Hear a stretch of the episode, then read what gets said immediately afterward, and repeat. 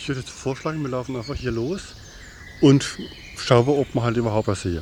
Das ist Hubert Laufer. Er ist Amphibienkundler und hat den behördlichen Auftrag, den gefährlichen Ochsenfrosch zu fangen. Der Ochsenfrosch, der ruft wie tatsächlich wie so ein Ochse. Und deswegen hört man den auch weit. Er macht einen furchterregenden Eindruck. Allein sein Rumpf ist 55 Zentimeter lang und sein Rücken ist voll mit fetten braunen Warzen. Er hat einen giftgrünen Kopf, milchig gelbe Schallblasen und in der Nacht, da brüllt er.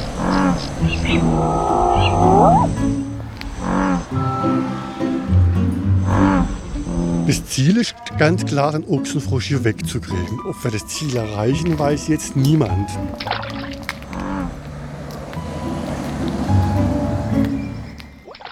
Wir sind im Dschungel der Rheinauen.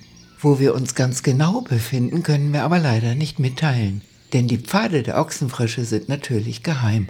Wir können auch jetzt hier durchlaufen, ist allerdings ähm, der FKK-Badestrand. Ne? Ich weiß nicht, ob heute Leute dort sind, ne? aber wir können gern dran vorbeilaufen, weil die Leute sind gewohnt, dass man da wegen dem Ochsenfrosch vorbeikommt. Viele kennen mich wohl auch schon. Der Ochsenfrosch lebt zurückgezogen und ist nicht leicht zu finden. Deshalb sind solche hochspezialisierten Fangteams nötig. Es gibt mehrere Möglichkeiten, um die Ochsenfrösche zu fangen. Am häufigsten wird einfach mit dem Fangnetz, mit dem Kescher werden die gefangen, dann eben mit der Hand, wobei da muss man sie eben blenden zuvor mit einer ganz starken Taschenlampe. Und es gibt die Möglichkeit mit Pfeil und Bogen. Der Bogenschütze hat eine amtliche Sondergenehmigung. Denn eigentlich ist die Verwendung von Pfeil und Bogen bei der Jagd verboten. Mit Pfeil und Bogen ist nicht ganz einfach, weil man muss ja vom Boot aus den Frosch schießen. Das heißt, das Boot wackelt etwas, da muss man einfach Profi sein. Also ich würde einfach von geradeaus gehen. Streng genommen stattet der Riesenfrosch Deutschland bereits zum zweiten Mal einen Besuch ab. Denn in den 30er Jahren des vorigen Jahrhunderts beglückte er uns als kulinarischer Leckerbissen, was man sich bei seiner Größe gut vorstellen kann. Die Zuchtbecken befanden sich in Celle, in der Lüneburger Heide. Und norddeutsche Kaufleute verdienten nicht schlecht an den fetten Schenkeln. Doch dem Frosch war das auf Dauer nicht recht und so machte er sich auf die Flucht.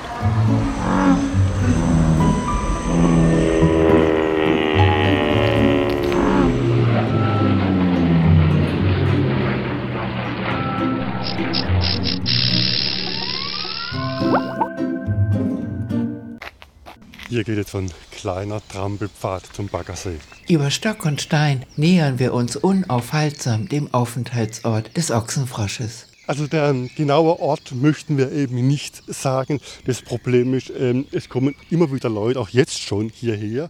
Und dadurch natürlich besteht die Gefahr, dass die Ochsenfrösche auf diesem Weg noch viel schneller sich ausbreiten können oder verbreitet werden.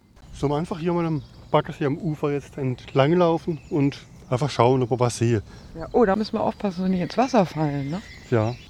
Ausbreiten soll sich der Ochsenfrosch deshalb nicht, weil er alle unsere heimischen Frösche frisst. Aber er selbst wird bei uns überhaupt nicht gefressen, weil er in den Rheinauen keine natürlichen Feinde hat. Zum Beispiel Alligatoren oder Kojoten.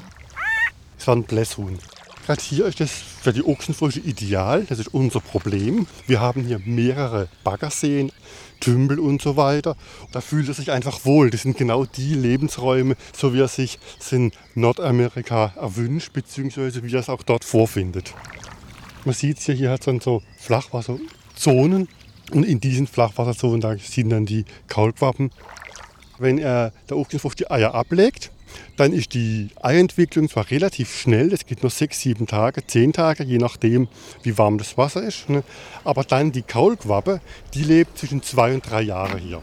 Die Kaulquappen muss man sich vorstellen wie ein Fisch, etwa Größe 10 cm bis maximal 15 cm Größe, nur mit einem so einem richtig großen, fetten Bauch. Wobei die meisten Kaulquappen nicht hier am Ufer sind, sondern auf der anderen Seite. Aber da kann man auf so einem kleinen Pfad kann man da hingehen. Ich hoffe, dass man da hingehen kann. Kein Ochsenfrosch quäkt da im Wasser, sondern einheimisches Geflügel. Doch wir sind der gefährlichen Amphibie schon dicht auf den Fersen.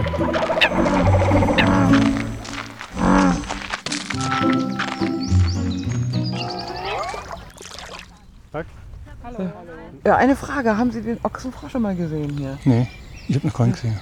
Am FKK-Strand, wo ein paar wetterfeste Naturfreunde gerade dem Baggersee entsteigen, wurde der Ochsenfrosch heute noch nicht gesichtet.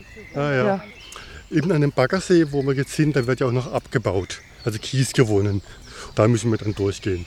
Also zumindest können wir es versuchen. Wir müssen durch das Gelände des Kieswerks. Eigentlich ist es natürlich verboten, durchs Betriebsgelände zu gehen. Für eine Begegnung mit dem Ochsenfrosch darf man keine Mühen scheuen. Schließlich war dem nordamerikanischen Einwanderer der Weg zu uns auch nicht so beschwerlich. Wie er hier nach in die Oberrheinebene gekommen ist, wissen wir nicht ganz genau. Wir wissen nur, dass es hier einen Zoohändler gab. Der Zoohändler ist ausgewandert nach äh, Frankreich und der hatte Ochsenfrösche. Wann war das? Auch da sind wir nicht, uns nicht ganz sicher. Wir haben ihn definitiv 2000 festgestellt, aber es gibt Leute, die sagen, sie haben schon 1996 den Ruf gehört vom Ochsenfrosch und der Zoohändler ist so etwa 90, 92 in der Ecke ausgesiedelt, äh, also praktisch ausgewandert. Und wenn wir jetzt zurückrechnen, wir haben hier Skelettochronologie, das heißt einen Querschnitt durch den Finger gemacht und können dann feststellen, so wie am Baum, wie alt sind die Tiere. Also mit den Jahresringen. Und es passt mit der Jahreszahl ganz genau überein. Also das heißt, es alles passt und alles geht in die Richtung, dass eben der Zoohändler irgendwann 90, 92 die ersten Tiere hier ausgesiedelt hat, bzw. ausgebracht hat. Also das passt alles. Ne? Das klingt plausibel, dass der Zoohändler die nordamerikanischen Ochsenfrösche nicht mitnehmen wollte in die Fremde.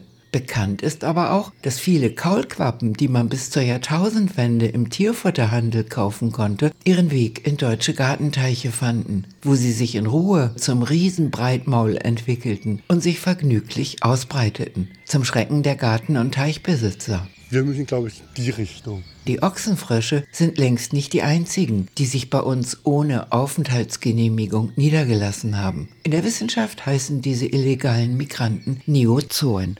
Mittlerweile haben sich fast 700 verschiedene Neubürger aus den unterschiedlichsten Tiergruppen angesiedelt. Die jüngste Zuwanderin ist die asiatische Tigermücke. Sie ist gerade in Deutschland angekommen. In ihrer tropischen Heimat überträgt sie das Dengue-Fieber. Das, das Gleiche ist ja dann auch mit dem äh, Waschbär. Der kommt aus Nordamerika, wurde hier eben auch gehalten und ist schon eben auch aus Pelztierfarmen eben ausgebüxt und allerdings mehr im Osten und hat dann vom Osten irgendwann jetzt wieder Westeuropa, also praktisch jetzt Deutschland erobert. Und Waschbär lebt bevorzugt in Städten. Aber sonst, die meisten Tiere sind hier aus Nordamerika.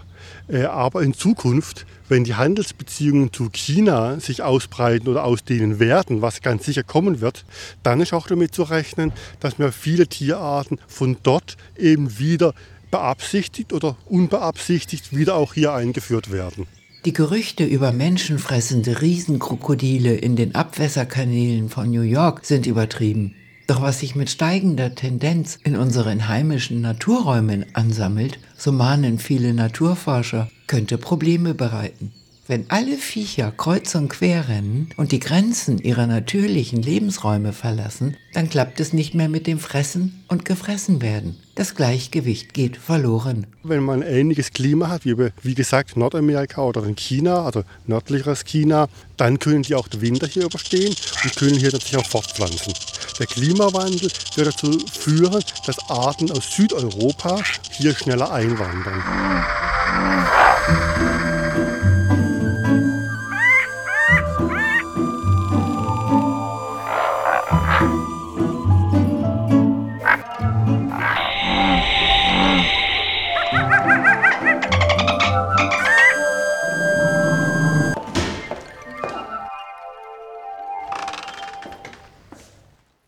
Vor den Toren des Kieswerks steht ein Häuschen. Kommen Sie ruhig. Die Leute hier in der Gegend kennen sich gut mit dem Ochsenfrosch aus. Da sind sehr viele Ochsenfrösche. Haben Sie denn schon mal einen Ochsenfrosch gesehen? Nein, nein, das sind Riesendinger. Ich habe noch keinen gesehen, aber es sind sehr viele, das weiß ich. Ja, das sind ja riesengroße, riesengroße Frösche da, gell? Der Kreti hat vielleicht im Durchmesser 8 cm oder so und die höchstens 15 cm. Also das sind schon, also man, man erschrickt da richtig, wenn man das erste Mal so einen Riesenfrosch sieht. Soll man gar nicht glauben, dass das gibt, gell? Die tun Ente, scheint essen, Fisch, alles essen sie alle. Gell? Ente, die kleine Ente. Also Frösche schon nützliche Tiere, aber nicht die Ochsenfrösche. Diese nicht. Wenn die tun auch China, also Hähnchen, Huhn, tun sie auch fressen. Hühner? Ja, Hühner fressen sie auch. Also die Leute sind schon froh, dass äh, die Ochse frisch wegkommen. Die fangen, mir hat, hier hat äh, jemand erzählt, der hat drei Stück letztes Jahr gefangen.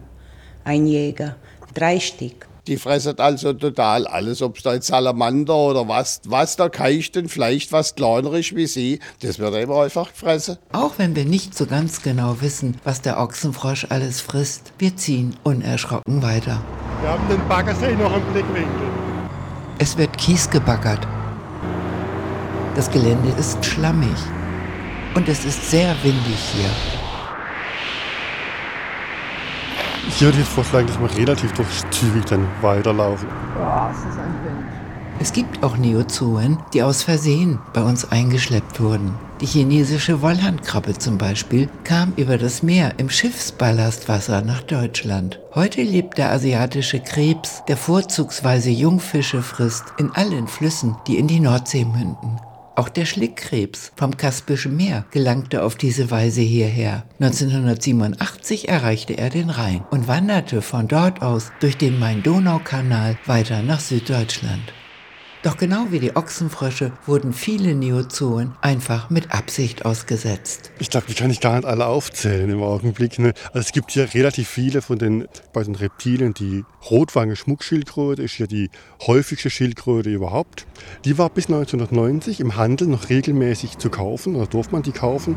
Auch die Rotwangen-Schmuckschildkröte kommt aus Nordamerika. Aber natürlich hat sie sich nicht eines Tages gedacht, ach, ich schau mal, wie es woanders aussieht, sondern französische und deutsche Tierhändler haben sie als kleine, süße, paddelfüßige Babys zu Tausenden für das Weihnachtsgeschäft importiert.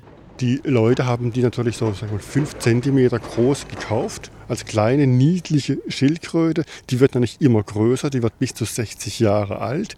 Das heißt, wenn man die als kleines Kind bekommt, nimmt man die quasi bis weit übers Erwachsenenalter mit. Und viele Leute möchten das nicht. Und dann werden die halt ausgesetzt.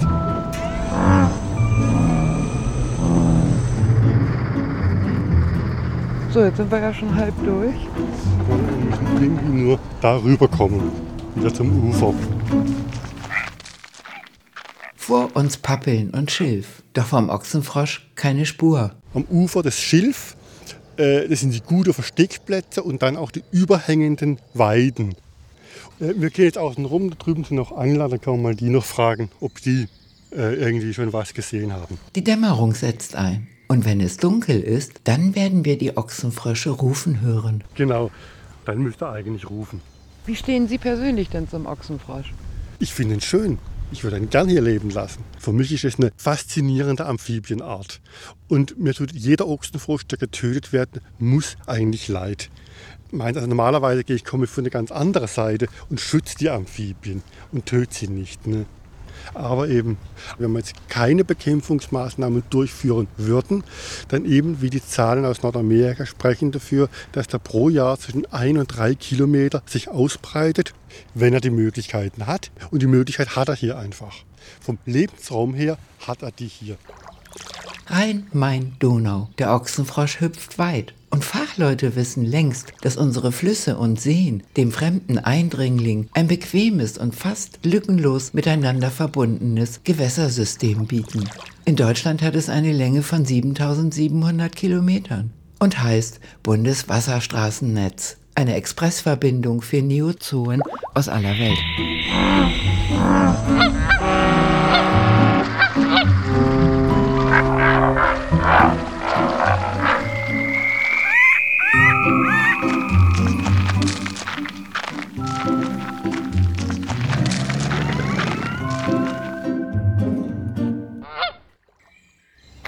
Da sind die Angler. Guten Tag. Eine Frage. Haben Sie hier schon mal einen Ochsenfrosch gesehen? Nee, ich- also ich noch nicht. Wir gehen auch ganz selten fischen. Ja. So viel ich noch nie gesehen. Ja. Also wer hat denn mal so einen verdammten Ochsenfrosch gesehen überhaupt? Ähm, da muss ich jetzt unterscheiden zwischen lebend und tot. Also lebend habe ich schon, ich weiß nicht, 20, 30, vielleicht auch 50 gesehen. Äh, Tote noch viel mehr. Ich bekomme alle toten Frösche mache dann eben Kopf-Rumpf-Messungen, also miss, wie lang sind die, was fressen die und nehme auch die Daten auf, wo wurden die gefangen, damit man einen Überblick bekommt, breitet er sich hier aus, was frisst der, für welche Gefahr geht von dem Ochsenfrosch aus. Aber gesehen habe ich viele. Oh, was war das? Da ist auf jeden Fall jetzt ein Frosch ins Wasser gesprungen, das hat man so gehört. Es könnte natürlich auch ein Teichfrosch sein, weil es gibt hier neben dem Ochsenfrosch auch noch vereinzelt Teichfrösche. Es wird immer dunkler. Das ist gut für uns und schlecht für den Frosch, denn Ochsenfrösche sind sehr nachtaktiv. Siegessicher knipsen wir unsere Taschenlampen an. Mit jeder Minute werden unsere Chancen auf eine fette Beute nun steigen. Also mein Ziel wäre jetzt, hier versuchen, an dem Ufer vorbeizukommen noch und dann bis zu den Booten gehen. Wir müssen zum Bootshaus. Dort bereiten sich die Ochsenfroschfänger auf ihre nächtliche Ausfahrt vor. Der Weg ist beschwerlich. Haben halt hier die ganzen äh, großen Pappeln und dann halt hier mit, mit den Schlingpflanzen. Man könnte ja schon fast den Eindruck gewinnen, man bewegt sich in den Tropen. Die Schlingpflanzen sind im Weg und die Taschenlampe leuchtet nur ein paar Meter. Alles finster. Ein Gewitter zieht auf. Wenn man jetzt so wie hier den Pfad nachts läuft und da sitzt ein Frosch am Wegesrand, dann sieht man da nur noch was Großes wegspringen ne, und kann nur erahnen, das muss jetzt ein Ochsenfrosch gewesen sein. Oh, jetzt sind wir quasi am Ziel und kommen nicht mehr weiter. Also rund um Wasser. Ja, Schuhe ausziehen und barfuß hier durch. Es ist ja nicht so tief. Wahrscheinlich handelt es sich bei diesem lästigen Versteckspiel um einen listigen Rachefeldzug der Natur. Der Frosch frohlockt im Schilf und denkt sich, meinesgleichen holt ihr nicht mehr ein.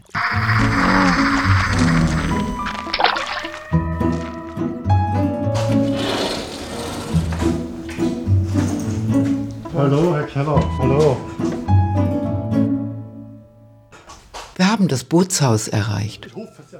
Herr Keller ist der Steuermann hinter dem Motor und sein Kollege, der fängt die Ochsenfrösche. Und wir fahren zu dritt, meistens zu dritt. Und da werden mit den riesen Scheinwerfer wird, werden die Frösche angeleuchtet nachts. Und dann fangen wir sie. Herr Keller beugt sich hinunter und holt einen Behälter hervor, den Ochsenfroscheimer. Wir kommen dann in den Eimer rein. Hier ist Chloroform drin. Hier. Und wenn er da so eine Viertelstunde drin ist oder eine halbe Stunde, dann macht er keinen Mucks mehr. Ne? Dann geht es nach fünf Minuten, ist er vorbei mit dem. Ne? Ja. Und tut Ihnen das nicht leid? Doch. Jedem von uns tut es leid. Es sind halt Tiere. Allerdings sind sie halt bei uns nichts zu suchen. Die fressen alles, was kleiner ist wie sie. Wenn sie sich bewegt, äh, äh, wird es gefressen. Ne? Die also einen sehr großen Appetit. Und wenn wir nicht immer wieder wegfangen, dann schreit es draußen, dann pfeifen die mit Fegel, sondern die Ochse frisch, die schreit den ganzen Tag. Tag und Nacht.